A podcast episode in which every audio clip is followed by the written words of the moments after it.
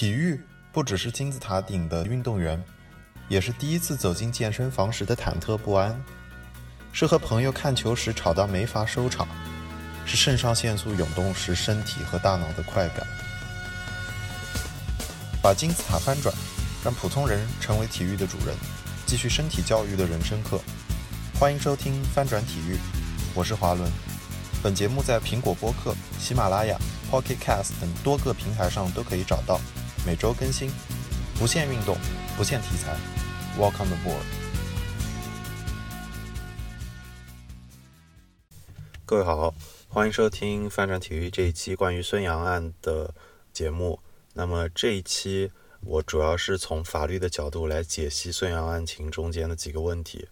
呃，标题呢是孙杨的过失与 WADA 的规则片规则漏洞。那这里面我主要是想要通过我的描述来展示，我觉得孙杨在这个案件或者是孙杨的方面在这个案件中，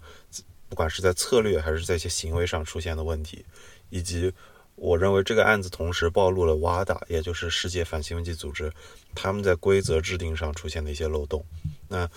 要解释这几点。我主要是分成了五个问题，其中第一个问题是涉及这个这个案子的各方，他们的背景究竟是什么？包括什么是国际体育仲裁法庭？那 WADA 具体又有什么历史？第二个问题是，嗯，双方的律师和涉案的仲裁员是谁？包括 CAS 在这个案子中派出的仲裁员是谁？孙杨的律师是谁？嗯，WADA 的律师是谁？然后第三个问题是。就是这个案子中间的 issue 是什么？就是这个案子的核心的问题是什么？在法理上，孙杨究竟是在哪些点上输掉了这个问题？嗯，第四个问题是，嗯，为什么我认为孙杨一方在法庭的一些行为可能影响到了法庭的判案，也影响到他最后直接拿到了八年的这个禁忌？嗯，第五个问题也就是，嗯。下一步的可能性，包括下一步是否要上诉，或者是上诉的可能性，为什么值得上诉？当然了，讲到这一步，你可能已经意识到，我还没有在一开始就给出一个所谓的常规意义上的案情的追溯，或者是包括这个案件是怎么发生的具体的步骤。这可能也是因为我觉得这个具体到。国际体育仲裁法庭发出这个对外对媒体的这个公告，说他们有了这个案子的结果，至今已经过去了两天了。在这两天内，我觉得这可能是中文的互联网上最火的一个几个新闻之一吧。可以说热度虽然保持到了今天，但是因为已经过去两天，我觉得可能全中国的网民，或是你只要从各个方方面面接受过媒体的报道，你都已经听说了这个事情，你都已经知道。嗯，孙杨他作为一个中国非常了不起的游泳运动员，打拿过很多成就。然后他在禁禁药方面出现过的一些历史，比如说他在一四年就被抽查过，或者被呃中国的反兴奋剂组织自己禁赛过三个月。然后到一八年出现了这次的所谓嗯用锤子破坏了血样，包括抗呃违抗尿检的这个检查，所以。我觉得这些案情，就这些非常有煽动性的，或者是大家一看这个案子会注意到这些细节，在很多的报道，不管是头条还是文章里面都已经写到了。而我今天这一篇呢，还是一觉得在具体的很多细节上，可能大家没有办法在一篇文章中很系统的看到，嗯，全部的问题，所以我才会列了五个问题，想要很深入的从各个方面，包括介绍具体每一个涉案的。呃，当事方面的背景，以及这个案件中，嗯，孙杨方面可能出现的问题，最后是我觉得这个案子对于 WADA 或者对于国际体育仲裁法庭的意义，包括在规则制定上可能提出的一些建议。那么，我们就从第一个点开始。第一点就是，嗯，当事方他们的背景以及他们在这个案件中的角色，我主要列举了 CAS、WADA、FINA 跟 CHINADA。那这里面。嗯，我一一来解释这些英文的这些缩写是什么，是代表着什么组织，以及他们的一些简简要的情况。CAS 就是 Court of Arbitration of Sports 的缩写，当然这个词的原文是法语，但是我不会念。嗯，CAS 简单来说的中文翻译就是国际体育仲裁法庭。但是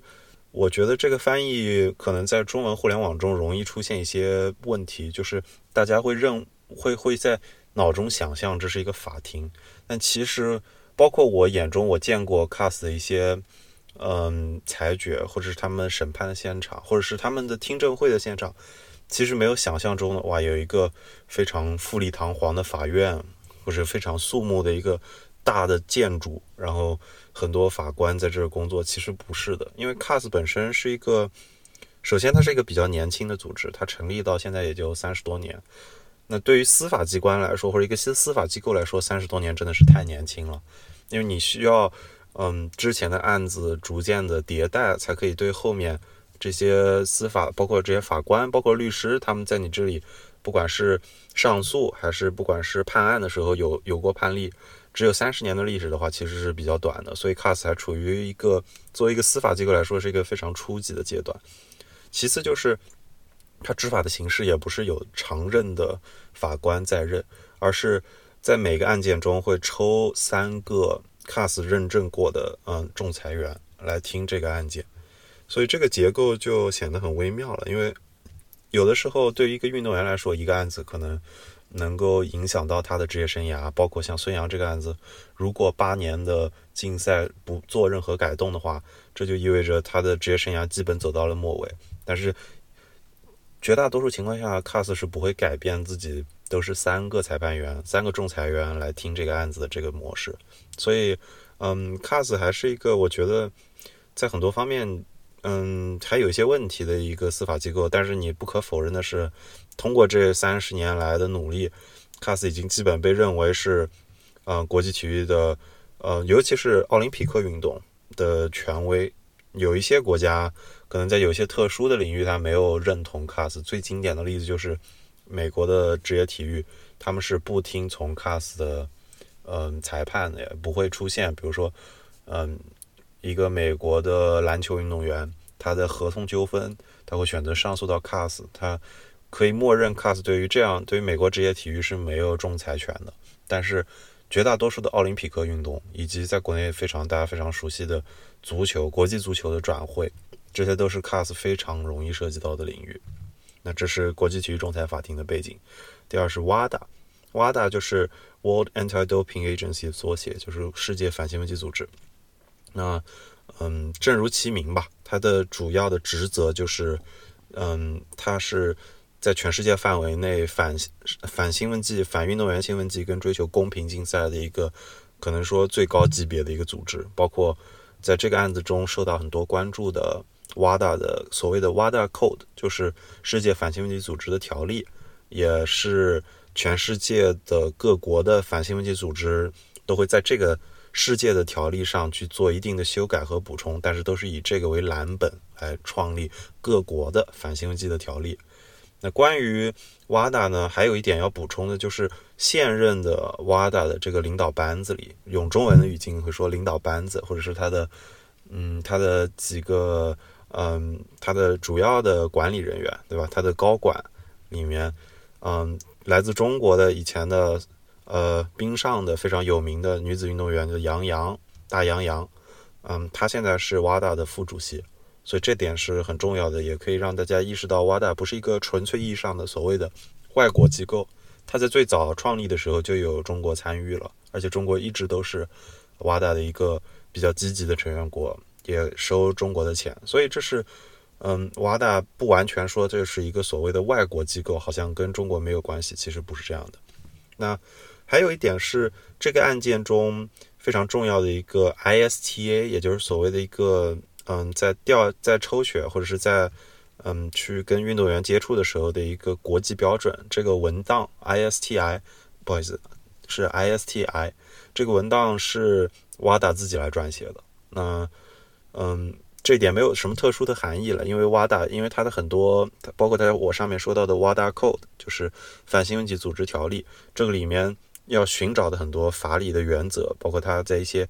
没有办法找到很多很现成的条款的时候，他就用这个 ISTI 中间的原则。那因为没有现成的条款，所以他只能自己写，所以这是可以理解的。但是也也要注意到，就是 ISTI 也是 WADA 他自己来写的。嗯瓦大成立至今经历过的一些呃非常有名的案件，就包括比如说美国的呃非常传奇的自行车运动员，很多届的环法的冠军，可以说是美国跟自行车界很多年的偶像兰斯阿姆斯特朗。他后来被记者查出来是其实一直都在服用禁药，然后最终也被也是 WADA 对他在法律意义上对他进行了。对对他进行了控告，然后也完成了对于兰斯·阿姆斯特朗的这个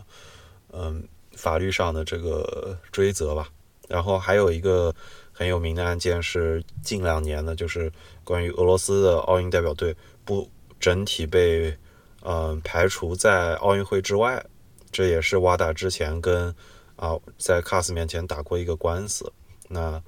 嗯，所以说瓦大跟 CAS 之间是有很多的合作，也不完全说合作，而是说瓦大是一个经常上 CAS 的一个运动组织，就像，嗯，比如说国际奥委会就是 IOC，或者是 IAF 就是国际田联，就国际田径联合会，就这些大的国际组织，他们都是经常在 CAS 打官司的，所以这是一个很重要的背景，就是瓦达本身对于。嗯，国际体育仲裁法庭的这套规则是非常熟悉的。那第三个呢，就是 FINA，FINA 就是国际泳联。国际泳联呢，当然就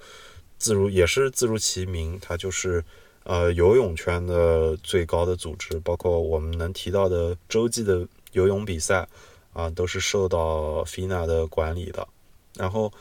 嗯，FINA 在这个案件中的角色就是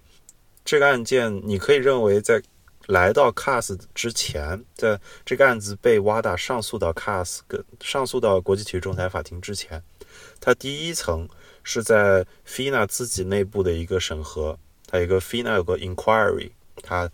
他们当时派出了自己的仲裁员、自己的裁判来调查了这个事件，因为在一八年末收到了这个报告，调查了这个事件，啊，他们最初的报告。是认为这个案件，你可以说孙杨的行为是有很明显的过失，但他们不认为这件事，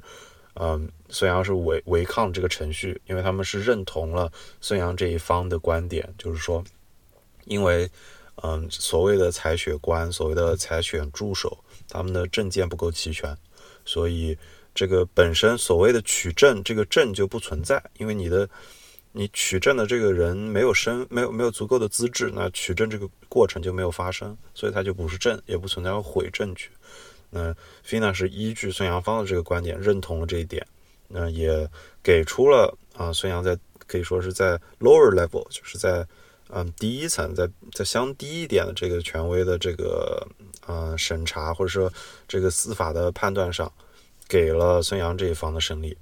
那还有一点很重要的就是 FINA 的，他们有个 doping code，就是 FINA 内部也有一个反兴奋剂的一个条例。当然，正如我上面所说到，跟各国的反兴奋剂组织一样，FINA 这个条例也是从 WADA 的条例的呃上面做了一做过一些修改，但是就是以以它为蓝本。包括在这个案子中，你可以看到 FINA 第一步调查的时候，他们引用的时候，FINA 的那个 doping code 里面的相关的。呃，比如说违抗，呃，违抗采血官或者违抗检察官的这个命令，或者是毁灭证据，这几个条例的数字都跟 WADA 是一样的，所以就可以看出它都是基于这个样本。最后一个就是 Chinada，那我当然没有我说我没有提到孙杨跟孙杨各方面，因为孙杨本人我觉得就已经不需要介绍了，他就是非常传奇的一个运动员。Chinada 就是中国的呃反兴奋剂组织。那他的角色就跟各国的反兴奋剂组织一样，包括俄罗斯有自己的反兴奋剂组织，美国有自己的反兴奋剂组织，鲁萨达、乌萨达，他们都会起到自己的在内部先做一层监察，包括可能比如说中对于中国来说呢，就意味着比较高规格的国内的比赛，包括全运会，包括可能 CBA，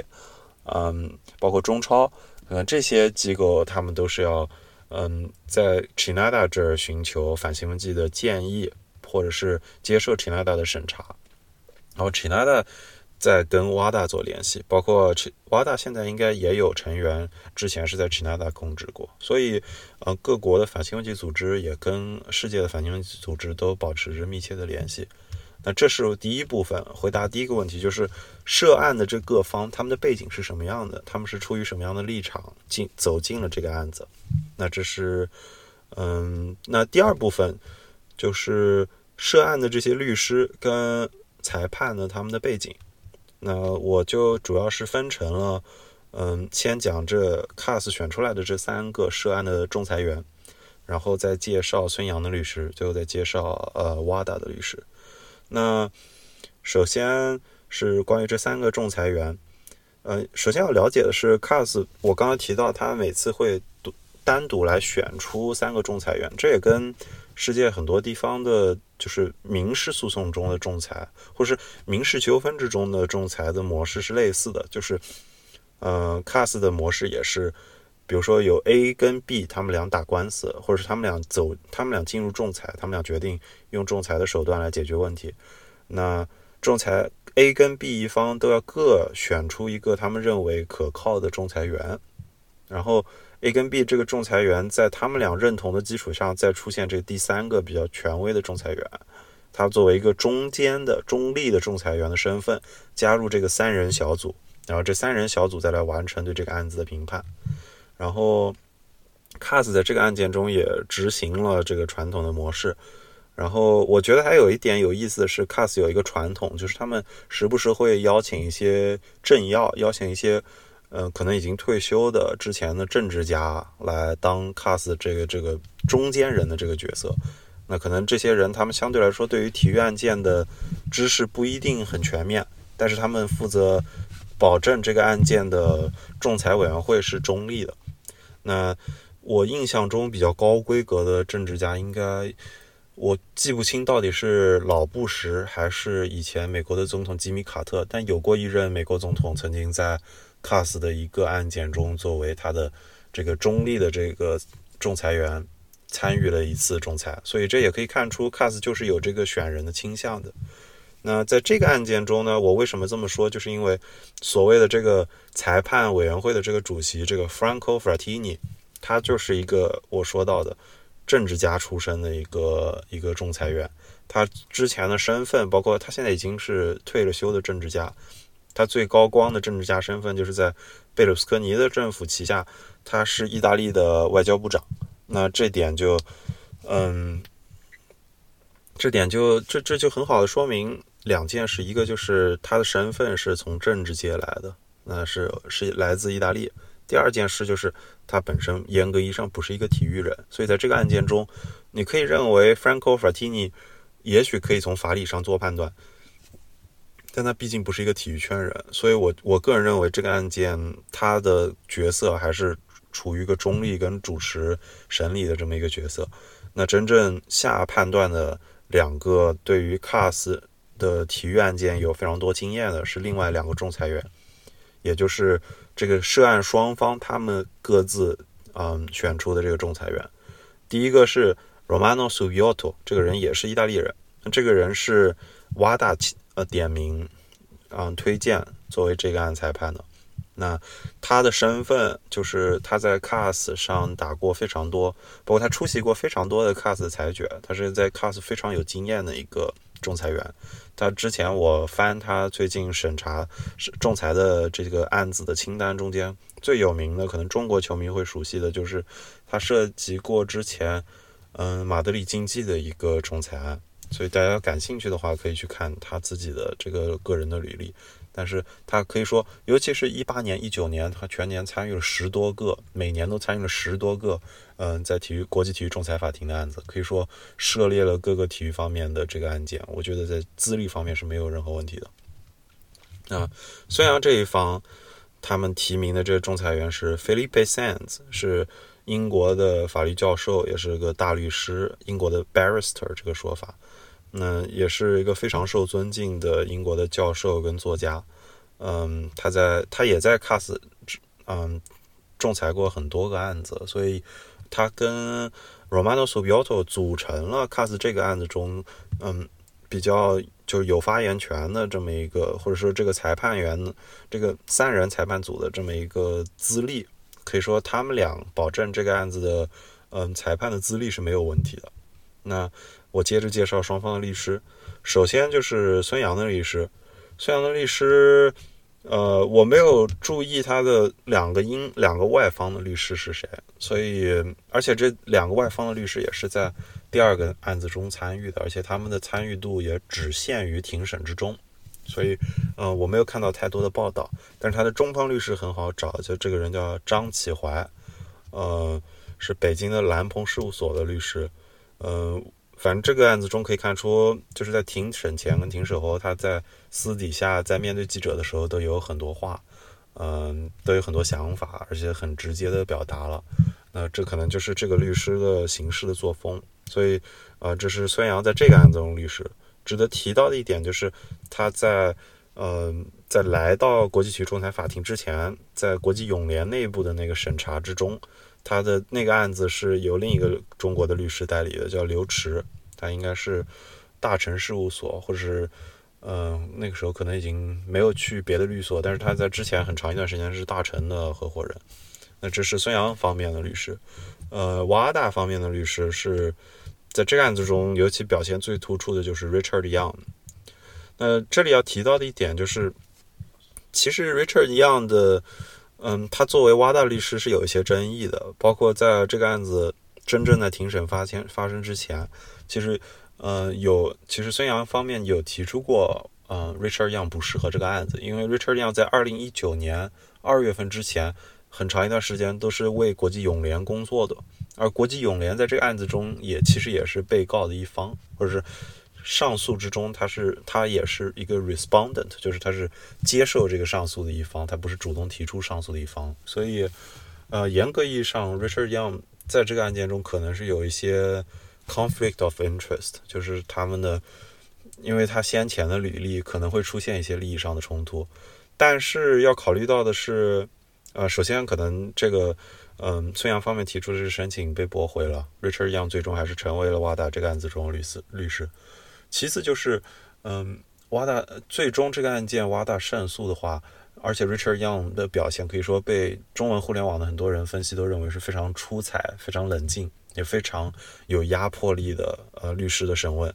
那这可能也意味着他之前在国际泳联供职的这一个部分没有对他的评判或者没有对他的工作起到影响吧。那关于 Richard Young 还有一点要注意到的是，嗯。他也参与了之前，嗯，瓦大诉，嗯，Lance Armstrong 那个案子，也就是反兴奋剂组织最终，嗯，把把兰斯·阿姆斯特朗这个美国的传奇自行车手给告倒的这个案子，他正是代表国际反兴奋剂组织告倒阿姆斯特朗的这个律师，而且，嗯，Richard Young 本人也是美国人，他是一个美国律师，所以他击败的或者他他他当时处理这个案子。对手也是 Lance Armstrong，美国传奇车手，所以这里我觉得就是要把这一点突出出来吧，说明，嗯，他的美国的身份没有在这一点上直接影响他对于他的同胞，嗯，做出非常严厉的审问。那其实这个案子中间，我上面有提到了国际泳联也是这个案子的一方，但是国际泳联没有选择出庭，他可他们可能认为这个案件，呃，跟他们的牵扯实际上没有那么大，而且国际泳联在挖，在最终 CAS 这个判决出来以后，也立刻就宣布他们会继续执行 CAS 这个判决结果，会尊重这个禁令。那国际泳联可能在这个案子中，我们关心的他参与的部分也就到此了。嗯嗯，第三个问题，这是第三个问题是，呃，这个案件中最关键的点，或者这最孙杨他们输在了法理上的哪些问题？那这就终于我们深入到了这个案件，嗯，涉及到的一些潜在的问题以及这个案件的经过。那我想要比较简单的总结的话，就是在二零一八年的九月份的时候啊，孙杨接受到了一次所谓的飞行检查，也就是有点类似我们平时说的突击检查，就是这个尿检官或者是血检官他们一行人来到了孙杨的住所。然后发现孙杨不在住所，然后他们又换到了孙杨小区的一个所谓的别墅会所，然后在那儿，他们嗯遇到孙杨，然后开始进行了当天的嗯这个检查，然后在这个一开始要让孙杨提供尿样的这个过程中，孙杨就要求他们出示自己的文件，结果，嗯，这个其中有一位所谓的采血助理，并不是嗯采血的采血官，他的身份，他的只出示了身份证，而没有出示所谓的什么国际泳联啊，或者是比较官方的体育组织出示的证明，所以这一点就成为了呃双方的比较大的争议，然后。孙杨后来抽血之后，他给他的几个医生，包括他领队，还有当地非常权威的医生打电话。后来他不同意这个血样被带走，然后在此之中，他也没有让这个来检查的这几个检察官拿到他的尿样，而而且在这个过程中还出去上了几次厕所。嗯，这也是比较，这也是呃违禁的一个行为。然后他后来在跟他母亲、跟他医生商量之下，打碎了这个。已经采到血样的这个样品，然后，嗯，也撕毁了这个反兴奋剂组织成他们的这个检察官的要填写的这个案件的事事件的报告，因为出现了一个比较大的状况。那这是简单来说这样子总的来说的情况，这就是当天主要来说发生的这些事情。那我觉得最重要的就是我们把它分开，就首先呢要考虑到的是，嗯，国际体育，嗯。就是当时的这个检查方面，他们当时是想要来采两个两个样本，一个是血液的样本，一个是尿液的样本。那对于嗯，对于孙杨来说，嗯，他其实呃最尤其是在庭审的时候，他也遇到了这个问题，就是嗯，孙杨在之前包括之后，他后来都经历过可能几十次、上百次的尿检。那所谓的这次案件发生在。深夜或者凌晨，对他来说也不是第一次了，所以他其实经历过这些流程很多次，所以这成为了，嗯，孙杨后来在使用，包括他说这些检察官没有跟他解释清楚，做一些行为的影响或者是后续的责任的时候，就这一点就会成为他非常不利的一个一个事实，就是当你已经在之前或者之后经历过这么多次的检查的时候，你怎么还可以说你不知道？嗯，就是你的某些行为是明显非常敏感的，尤其是当你用暴力去打破血样之后，就这是一个非常明显的一个抗拒的一个一个行为，所以这是孙杨当时遇到的一个非常大的问题。其次就是这个案子中还有一个关键点，就是嗯嗯，包括他的医生，包括他的领队，游泳队的领队，他们都提出，就包括所谓的这个护士证件，嗯，他们呃。不，他们的身份，他的护士证件在这个案件中没有办法保证这个采血是合法的。还有，因为这采血的工作人员在这个过程中有拍照、有拍视频，所以这个就证明，不仅他们的资质是有问题的，而且他们在这个检查或者是采采集样本的这个过程中的做法是很不规范的。这也让这个采集过程直接失去了正规的效力。那我觉得最重要的是，刚刚我们这一边落列出了孙杨这一方，嗯，所谓的辩护的一个证词或者几个观点，但这几个观点其实都没有反驳，就是当天发生过几个事实，就是尿液的确没有被检测，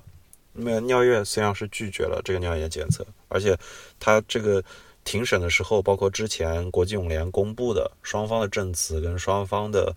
这个呃，这个调查之中也都认同了，不仅他是没有提供尿液，而且在这个过程中去上了几次厕所，而这个是在这个嗯世界反兴奋组织的这个条例上是有问题的一个行为。那还有就是打碎了这个是那个血样瓶。嗯，这里我想要补充一个知识，就是嗯。这个血迹瓶一般来说，世界反兴奋剂组织都是对运动员检查的时候会收两瓶，然后一瓶是储存起来，在日后可以做一个对照，另一瓶是，嗯，当时他就会拿去做检测。那他们应该在这，他们把这种嗯采集的方法称为 A 瓶跟 B 瓶。那这个案件中，孙杨应该就是把 A 瓶打破了，A 瓶一般就是当时就会被拿去做化验、做查结果的这么一瓶，所以。我其实有点困惑的是，在之后的报道，还有很多人提供的答案中都没有提到这个 B 瓶在哪里，或者是 B 瓶在出现这个暴力抗检的这个行为之后，有没有是还在这个检察官手中被带走了，还是也被一起扔掉了？这个我好像没有找到具体的报道。如果有人知道的话，可以告诉我。那但是总的来说，就是抗拒尿呃抗拒尿检，然后嗯这个毁坏了这个有血样的这个样本，然后包括撕毁这些表格，这些在国际泳联公开的这个报道这个报告之中，有一份五十九页的报告，这个报告是包括了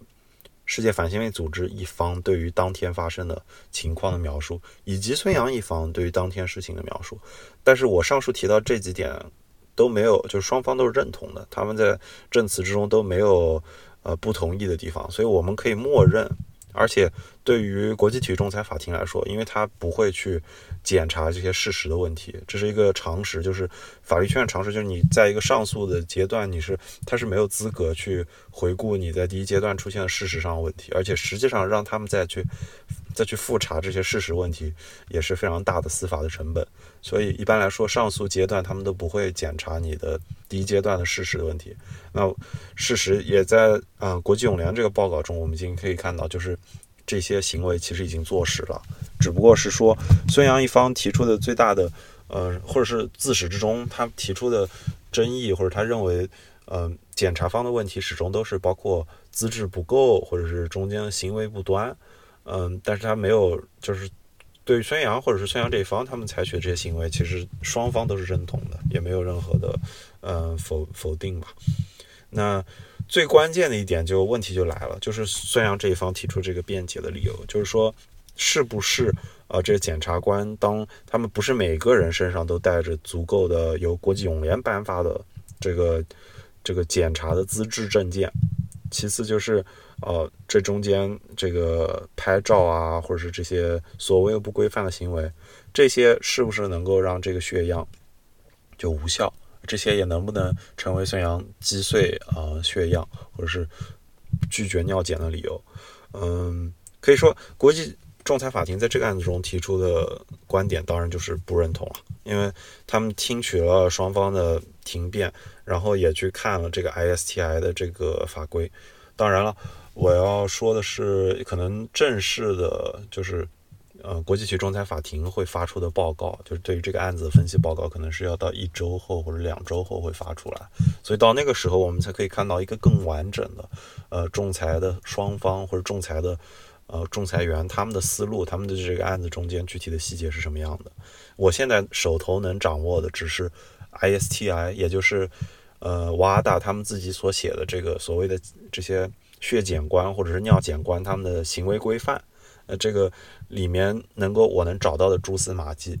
那我觉得在这个里面，这个 ISTI 里相关的一个信息，就是要注意到所谓的血检官、尿检官或者是血检助理，他们在这些个在这个文件中是怎么定义的？因为你要找到他们的定义，才能找到呃他们在这个文件中有没有被要求要带证件。啊，如果是很明确的要求了，那当然是要执行了。但这就要，所以这就意味着，呃，找到这个定义非常重要。那我们就来看一下 STI 中给出的所谓血检官、尿检官的定义。那它给出的几个定义里有 DCO、有 DCA、有 BCA。那首先 DCO 就是，呃，doping 这个，嗯，doping check 还是 doping 什么 officer？我一下。想不起来，doping，TCO 是 doping control officer，就是嗯所谓的禁禁药控制禁药负责人吧，或者控制禁药的当事人。那他们的这个职责底下有两个关键词，一个是 trained by the authority，一个是 authorized。trained 就是说他接受过非常正规的训练。那在这个案子中间，就要求这个检察官是受过。不管是国际泳联或者是呃国际反兴奋剂组织认可的公司，也就是他供职的这个公司，还是啊他要受过这个基本的训练。其次就是 authorized，就是他在这个案件中当事中他是需要这个文件的。那我们要注意到的一点是，他在 DCO 的这个定义中是很明确的出现 authorized 这个词，这就意味着，嗯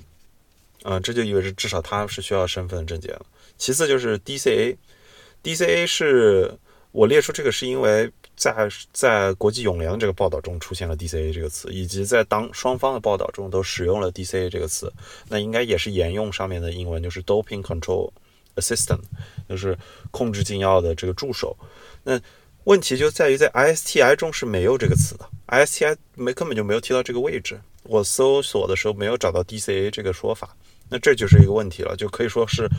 我的理解是，是具体参与到孙杨这次检测的这个公司当事方，也就是这个 ISTM，他们有这么一个职位叫做 DCA，可能是为了协助 DCO，也就是 Doping Control Officer，在具体嗯做检查的时候的一个助理，这是我的认认我的认知。但是既然 STI 甚至都没有提到这个位置，那我们可以默认 STI 也没有对这个助理提出任何的啊资质的要求，或者说。因为没有提出任何的要求，所以我没有办法去假设 STI 需要这个人有资质的文件。而且，既然都没有提到，那如果向上申请，比如说向国际泳联申请一个资质文件，对于一个在 STI 中都没有提到的一个职位的人员来说，可能是非常困难的。那所以，呃，这是我当时看这几个职位定义的时候遇到的一个问题。其次就是 BCA。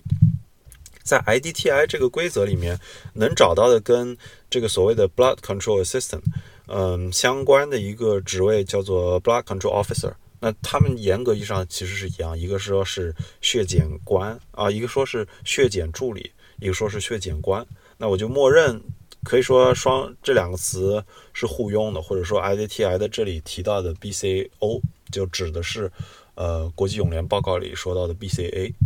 那这个他当时的英文定义里是说，qualified and authorized by sample collection authority。qualified 和 authorized 很大的问题取决于你怎么理解这两个词。你是不是首先把它拆开理解？那有的时候你可以说 qualified 就是说这个人是可以完成这个任务的，就是 capable 的。还是你把它跟 authorized 一起拿到一起并在一起说？是需要一个 sample collection authority，它有资格发这个资质。那在这个案子中，当然就是 IDTM，或者是由国际泳联发出的这个官方文件，跟 IDTM 合作的官方文件，以及 DCO 的认可。所以在这一点上，你说 BCA 或者这个所谓的血检官，他有没有资质的要求？我觉得描述的非常模糊。嗯，没有很明确的提出他有要求，但也没有明确说像刚才我说的 DCA 那样完全就没有提到，所以这是我觉得比较模糊的一个点。那除此之外呢？除了我刚刚列出的这几个定义之外，STI 中还比较有价值的东西就是，嗯，他没有完全没有提到，就是如果检察官拍照或者视频的时候会有什么样的影响，也也没有提到所谓的。这个在这个国家，他有没有这个护士的资格证，或者是呃从事这个这个工作的资格证？他没有提到这方面的认证要求，所以这也是让人比较困扰的一点。就是，嗯，一方面，呃，辩方就是孙杨这方提出过的一个观点，就是说采血的这个护士，我们可以认为他就是符合上面 DCA，就是或者是 BCA，你可以认同他是 BCA 吧，就是。呃，血检的这个助理或者血检官，那孙杨这方当时他辩护的时候，一个关键点就是说，这个护士的护士证没有办法在外地执业。但我我个人对这个观点的判断就是，这个观点对于尤其是摆在国际仲裁法庭面前是没有没有意义的，因为他们在审审查这个案子的时候，他们所依据的法理都是来自于嗯国际反兴奋剂组织的那个条例。至于中国法是怎么安排的，或者是中国法允不允许这个人在外地执业，对他们来说是不相干的。尤其在这个案子中，即使那个人是以身护士的身份出现了，但是你可不可以说他是以护士的身份在工作？他在参与孙杨这个案子中，他还是不是一个护士，还只是 IDTM 或者是检察官身边的一个普通的工作人员？这一点都是完全没有讲清楚的。所以说，这个中国法上的细节对我来说，在一开始这就是不相关的。但是。嗯，因为孙杨一方他们把所有的辩解或者他们所有的辩护都压倒、都押宝在呃这个程序不合规，而不是说他们自己的行为是没有问题，或者是没有发生这些行为上，他们已经全盘认同了发生了这些行为，他们只是在程序上想要寻找出对方的问题，所以这一点我觉得在一开始你就让了一大步了。那嗯，刚刚兜了一个圈子。简单来说，就是 ISTI 的规则很在定义上就没有很明确的要求很多的这些职位，呃，清晰的要求他们有认证，而且也没有提到如果拍照或者视频会出现什么问题，也没有提到呃是否是要是护士或者是认证的护士。所以我提到就是孙杨一方他的所有的辩护都放在了这几个。嗯，这几个资质问题上，这几个程序问题上，但问题就是这个程序问题，当他回溯去找 ISTM、ISTI 的这个规则的时候，是没有明确的，呃，就是没有法理上的支持的，或者没有明确的法理上支持你在，因为在程序上出现瑕疵，所以你就可以啊，比如说不不支持这个血检，或者是不提供样本，嗯，所以我觉得这是孙杨一方他们在辩护时候一个，不管你说是策略问题还是。他们的选择问题，我觉得从一开始，当你选择这么一个辩护方式的时候，你就已经是落了下乘了。那除此之外呢？嗯，还有一个比较令人困惑的问题就是，嗯，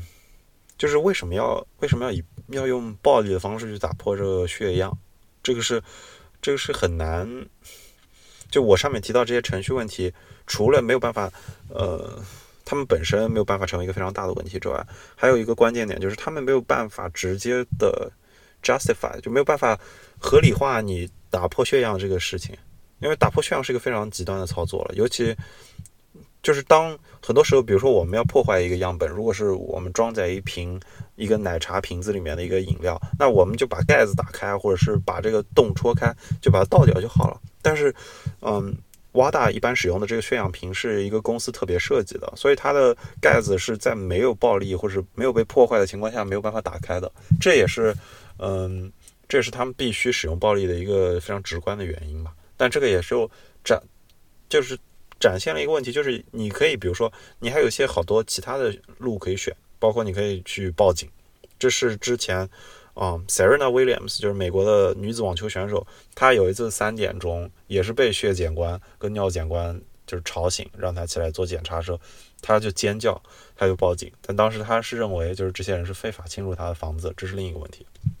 但就说报警，然后嗯，这个抗议在在一些案子中已经是成立的，有过先例的，所以这是一种选择。其次就是你接受这个样本。啊，是被拿走，然后你申诉，申诉，因为如果出现程序问题，如果说有程序问题，那正如他们这一方的解释，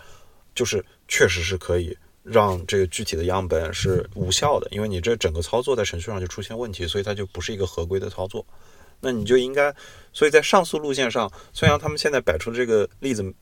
这个这个辩护的方式是。听起来是适合上诉的那条路，而不是适合你现在已经出现了所谓暴力抗检的这个局面，然后你再去 justify 去为这个行为做辩护，这也是嗯一个比较弱的一个辩护的方式。还有就是，嗯嗯，就是在就是我们现在如果最终把双方的这个表现呃落一个天平的话。就孙杨这一方，你可以说他辩护他最强有力的观点，就是在程序上出现了问题。但是在另一方，呃，瓦达他们给出了什么问题呢？首先回应孙杨这一方的这个辩护，就是说，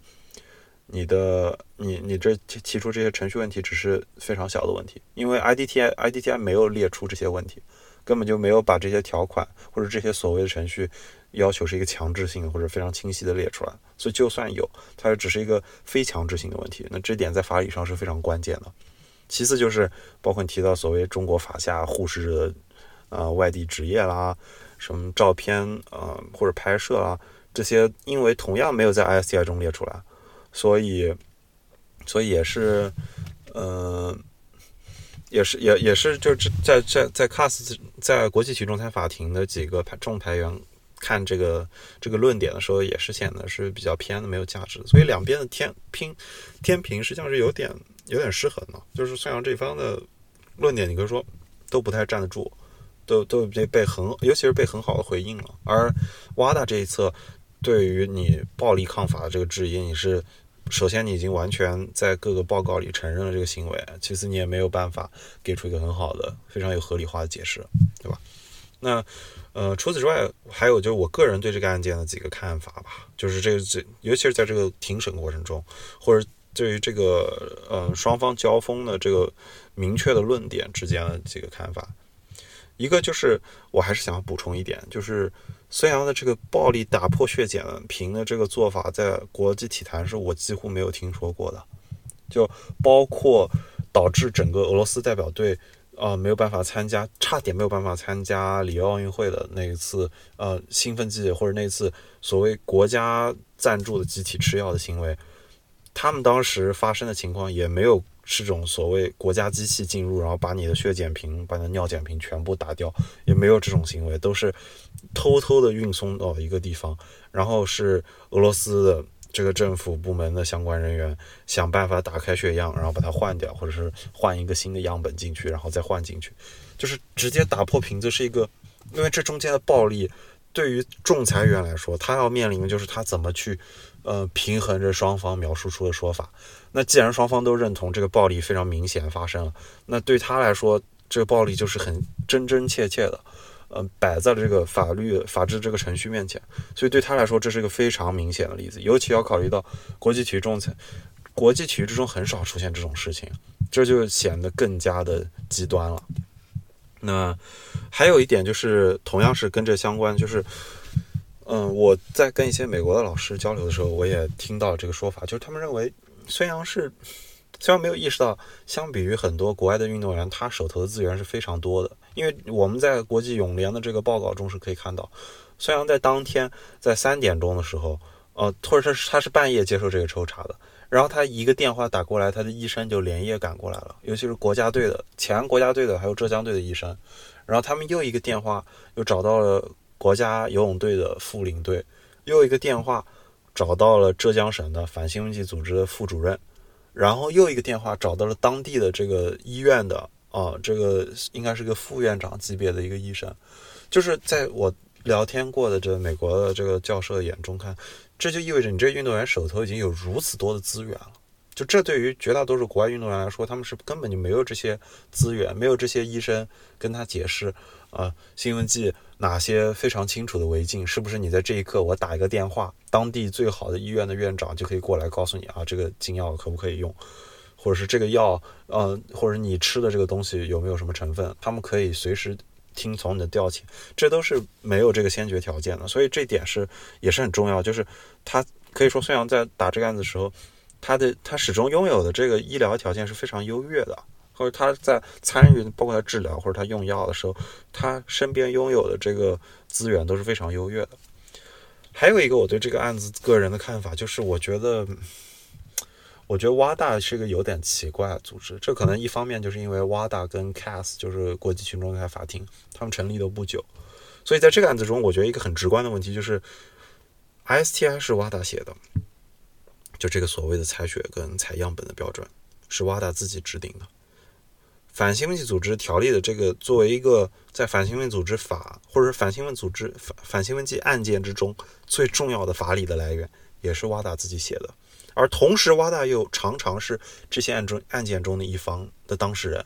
那这意味着什么呢？一就是当事方他有非常强烈的证据，因为他自己就是起草方。就像很多的网民提到的一点，就是规则都是你写的，我怎么跟你打？确实是有这个问题。第二点就是。但这不是一个非常大的问题，因为你想象这是很正常的。比如说，呃，比如说哪怕是在中国吧，一个一个一个一个 employer 一个公司，比如说他招聘了一个人，然后这个公司在他的招聘的政策中，或者他的公司内部政策中，比如说承诺了五险一金啊，承诺了很多保险啊，然后结果这个员工进来以后发现没有这些事，然后他把这个公司告了。那在这样的一个模拟的这个案件中，他他的这个既定的这个政策，双方正面政策。呃，就是公司的内部政策，然后公司也会作为当事人一方，所以这还是比相对来说是正常的，只是可能对于另一方来说是有一些不公平的。那我觉得一个很大的困惑就是，瓦达在这种情况下，他们经常面临的一个问题就是，瓦达自己写的呃反兴奋剂组织条反兴奋剂条例或者 ISTI 这个最终解释权没有掌握在他们自己手上，这个解释权永远是掌握在 CAS 手上，或者是。尤其是要考虑到 CAS 是一个上诉的仲裁庭，那这就意味着，对于那些没有上诉的案子来说，怎么解释这些反兴奋剂条例？这个权利是掌握在各大的国际体育组织上，可能掌握在奥委会，掌握在呃国际田联，掌握在国际泳联，掌握在其他的这样类似的这个内部的他们的监察委员会手上。这对我来说是一件有些奇怪的事情，就是就是这是瓦达自己写的条例，但是你又没有没有，你好像没有条没有没有权利去解释它，那解释权有始终都掌握在其他的国际体育组织上。那这点是，嗯，我我觉得对于对于执行来说是非常困惑的。我觉得比较理想的一个情况是，瓦达作为一个反兴奋剂组织，作为一个国际级的组织，有自己的监察的呃部门，就是所有的案子不不绕不不不去国际田联或者是国际泳联的这个步骤，直接所有人所有的运动，既然大家都签了反兴奋剂的条例。那你的案件的审查或者你内部的监察都是由挖大自己来做的，这样你才能做到你自己写的条款条例中间，你的当事人可以做最终的解释，而不是现在你的最终解释权，你这个法规怎么去理解，都被国际泳联、国际田联或者是呃国际仲裁法庭都被其他的他者他们在提供他们各自的解释，这是我觉得哇大应该考虑的一点，就是你自己写的条例有这么。高的法律的地位，但是解释权并不掌握在你自己手上，而且而且是非常分散的被很多机构掌握，这是我觉得可能会造成很多的问题，在未来可能也会层出不穷，有更更多这样的案子。嗯，还有就是呃，有一些公众号的文章、微博提到过这个问题，就是说。嗯，在律师的选择上是不是有问题？那关于当事人，我当然没有办法做评论，尤其考虑到我还是一个法律学生，我是很难评论这个法律圈的这个前辈啊。但是我要提的一点就是，我我自这是我自己知道的，就是孙杨这个案子，他在上到国际体育仲裁法庭之后，他更换了律师，在在。国际泳联的那个内部审查之中，他使用的是中国的一个律师，叫刘驰，这之前是大成的一个律师。那我是在一个体育法的会议上遇到过这个刘驰律师，所以我可以用我亲身的经历来证明，至少刘驰律师是个很明确的体育圈的人。那至于后来这个张律师换上来之后，一些公众号，包括所谓孙杨妈妈提到的，嗯，他的能力是否靠谱，这我没有办法做判断。但是我可以说，之前前一位刘律师，我知道他无论如何是一个体育法圈内的人，而我可以，我也可以说，中国体育法圈内的人也不多。所以，所以这个是我觉得比较遗憾的一点吧。嗯，第二个就是也从另一个方面来阐释为什么找到一个合适的律师很重要，就是。之前中国的有过一任柔道冠军叫童文，嗯，他的他也是被查过，呃，查出过禁药问题。当时这个案子还挺有名的，可能用搜索引擎搜索童文跟瘦肉精就能找到。然后童文案也是啊，挖大呃世界反兴奋剂组织诉他，然后呃或者说挖大没有直接参与，但是国际柔道协会啊诉了童文。这个案子中间。我想要重点强调的是，同文当时请的律师是谁？是 Mike Morgan、Adam Lewis 跟 Antonio Ligotti。这中间，Mike Morgan 跟 Adam 呃 Adam Lewis 都是英国的律师，都是教授，呃，应该也都是大律师。尤其是 Adam Lewis，他应该跟一个已经跟一个体育法律师合著过一个关于 CAS 的一个判例的一本，就是判例合集，非常厚的书。那这意味着他在这方面是有很多经验的。后最后一位我刚刚提到的 Antonio Ligozzi 来头非常的大，他是，呃，他我觉得是可能是 CAS 面前的非常有名的律师之一，非常精通于瑞士法，然后也是在国际足坛非常有名的一个涉及到劳工的案件啊，涉及到球员权益的案件非常有名的律师。FIFA 自己就是国际足联有一个自己的培训项目，呃，他会定每年他的学生是来学习，包括。各大洲的足球的规则，或者是足球经济啊，足球相关的法律政策。那这里面国际足联邀请的一个讲师，每年都有，就是 Antonio Ligozzi。这可以见，就是他做一个律师的认证。那我提到这些人，就是因为同文的那个案子就打赢了，而且同文的案子可以说比孙杨的情况还要夸张一些，就是，呃，不是说。夸张些，因为孙杨的案子最终我们没有办法通过这些的这些这些报道或者这些行为来做出一个假设，或者做出一个明确的有可能性的猜测，说孙杨是不是吃了禁药，因为这没有办法知道，事实不支撑我们做这么一个判断。但是同文的案子里，是有过一个同文的对媒体的报道，说我做了错事，我吃了不该吃的东西。当然，他可能说的是瘦肉精，他可能说的不是禁药，但他这一个承认，就意味着这个案他那个案子的难度应该是理论上应该是比孙杨这个案子的难度要大的，但是最终却打成了这个样子。所以我觉得同文那个案子中要强调的一点就是，可能未来很多的中国的运动员如果再遇到类似的困扰，也应该考虑去参考，就是请好的律师，尤其是请体育法相关的律师，因为这是一个比较新又比较独特的一个行当，嗯。大家能认识的律师就这些，所以，与其去找一些其他人，不如就去找非常靠谱的，而且已经有非常充足的在国际体育仲裁法庭呃上庭的经验的律师。然后第四个部分或者第四个困扰我有就是，嗯，为什么我觉得嗯，庭内的行为包括你的风度或者是你的那个策略是相关的？那这个案子中间我列出了几个几个人物吧。首先，这点也是我跟一些美国老师聊到的时候，他们提到，就是八正，就是孙杨这个医生，这并不是一个很靠谱的证人，所以孙杨一直使用他当证人也是非常令人困惑的一件事。因为八正之前被中国的泳协就处理过一次，他在挖大或者在挖大上也是有备案的，就是这个医生是出过问题的。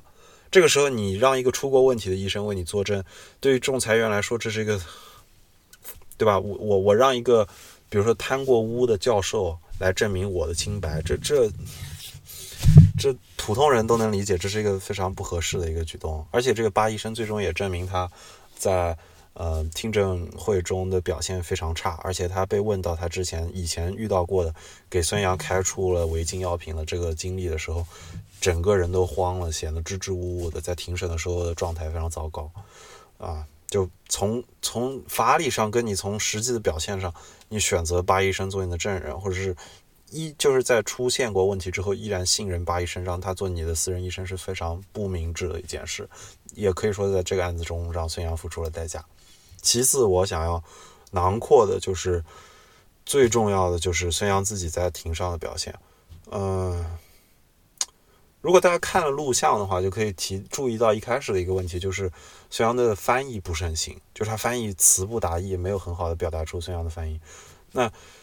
嗯，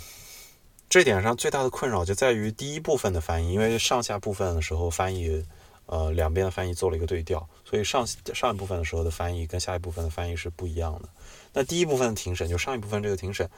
孙杨的翻译是自己选的，或者是至少是我不知道后面所谓孙杨妈妈提出的什么国家体育总局或者永联给他们开出的翻译，这些这我不相关。但是你至少可以默认，就是这不首先这不是国际体育仲裁法庭提供的翻译，这也不是 WADA 方面提供的翻译，就是孙杨方面自己提供的翻译。那你自己提供的翻译出了很大的问题，然后你每句或者你每句陈词的时候都在强调翻译没有做好。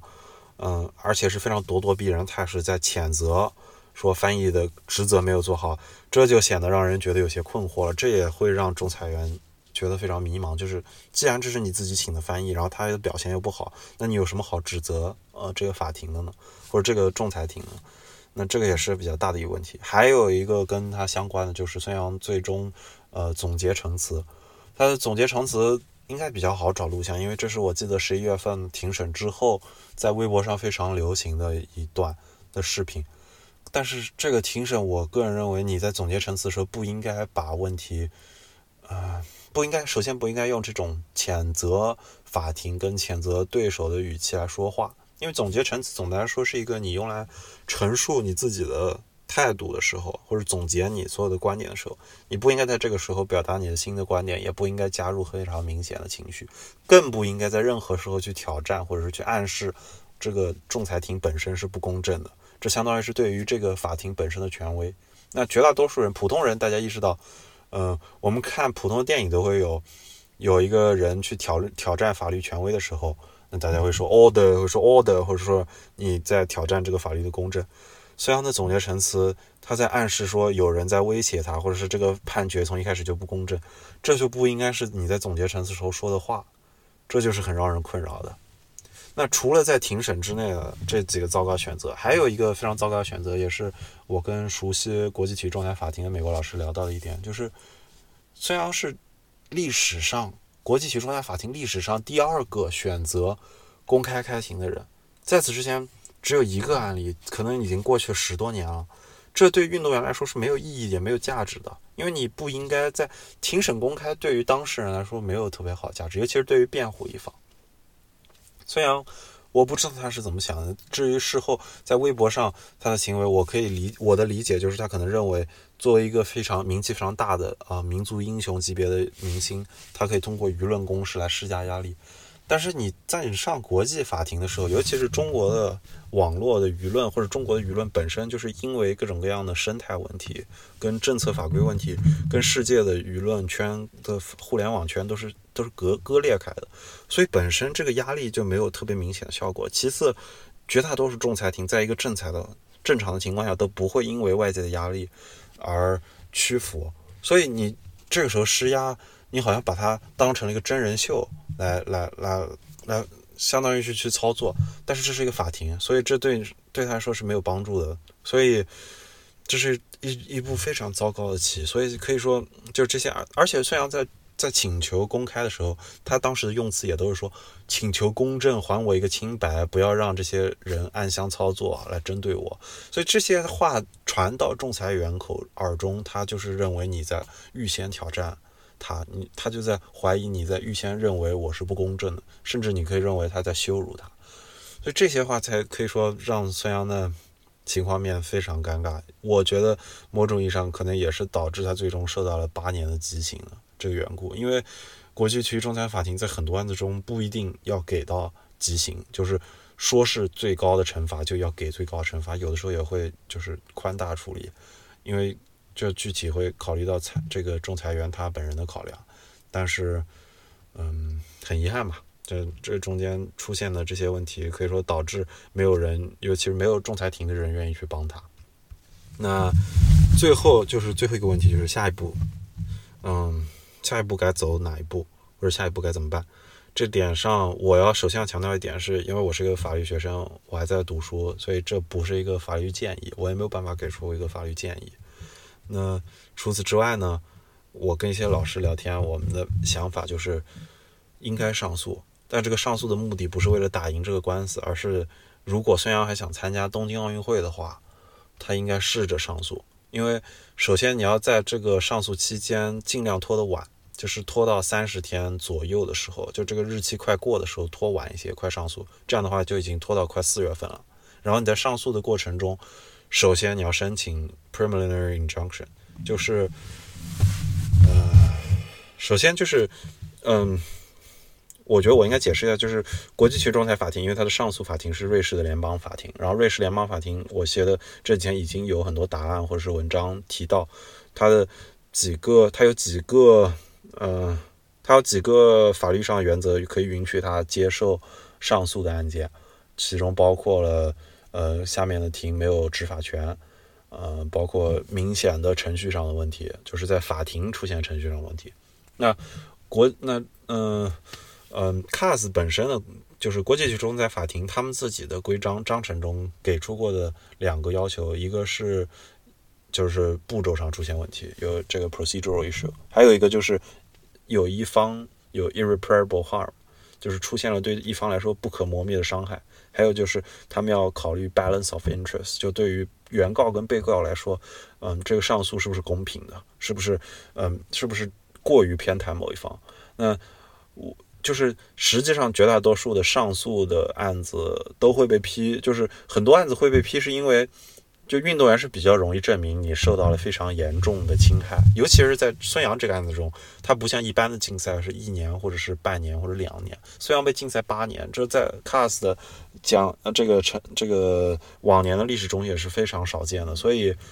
他我觉得八年已经足够孙杨在比对 CAS 之前处理其他运动员的案子，然后 make a case，他是有一个说法的，他可以说我受到了非常严重的伤害，所以我相信。这一点上，呃，瑞士联邦法庭是可以考虑接受他的案子的，但是接受他不代表你能打赢。我觉得他的追求也不应该是打赢孙杨这一方。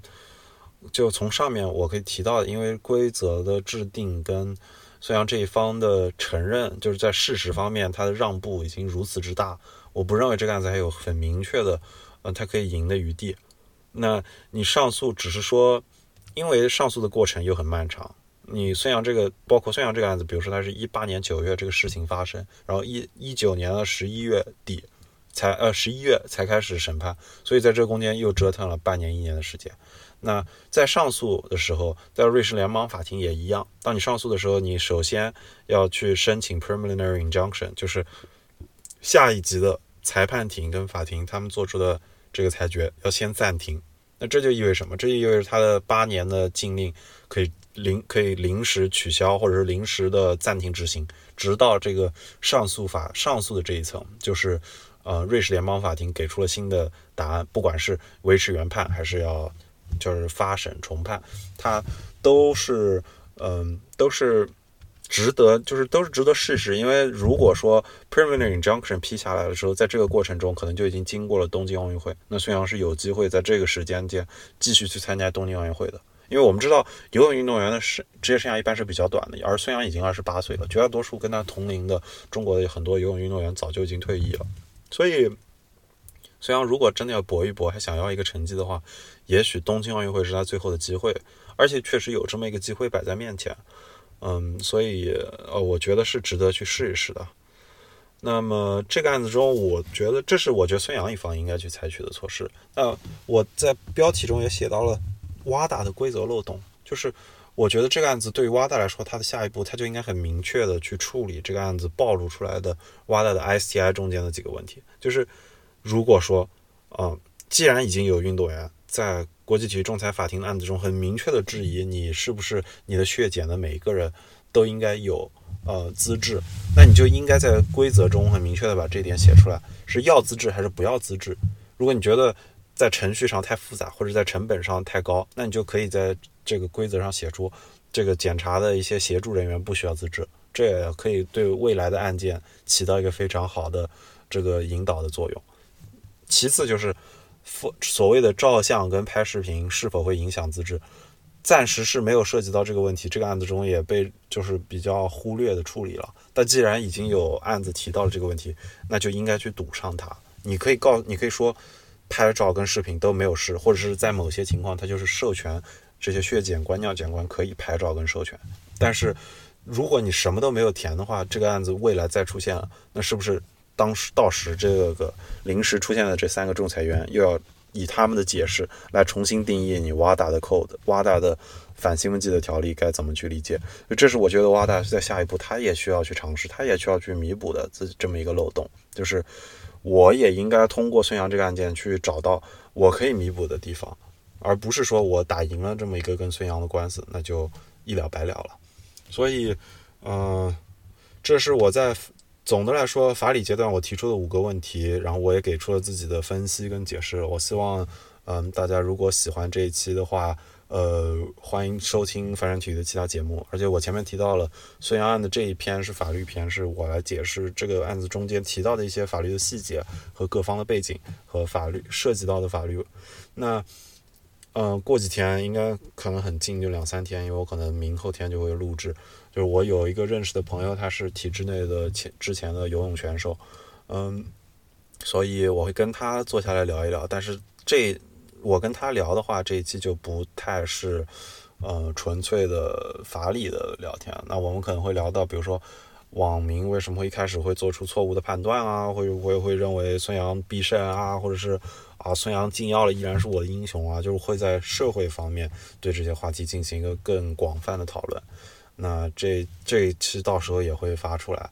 嗯嗯，这一期关于孙杨案的法理部分的分析就说到这里，啊，非常大家收，非常感谢大家收听翻转体育，呃，如果你喜欢我的节目的话，嗯，不需要去做任何的。点赞啊，或者是投喂，如果你喜欢，当然也可以。这个链接你在 show notes 也可以找到。但是我觉得最值最大的，我最想看到的是，你找一个朋友跟他分享这档节目，或者是你喜欢这期节目，或者你学到了一个知识，或者是你认为这个点有价值，或者是我说的不对，你可以跟我反馈，或者是跟身边人讨论。但是这样的话，我觉得才可以让这个节目更有参与度，也可以让我呃更有动力把节目做得更好。呃，非常感为，非常感谢各位收听这一期，嗯，我们下期再见。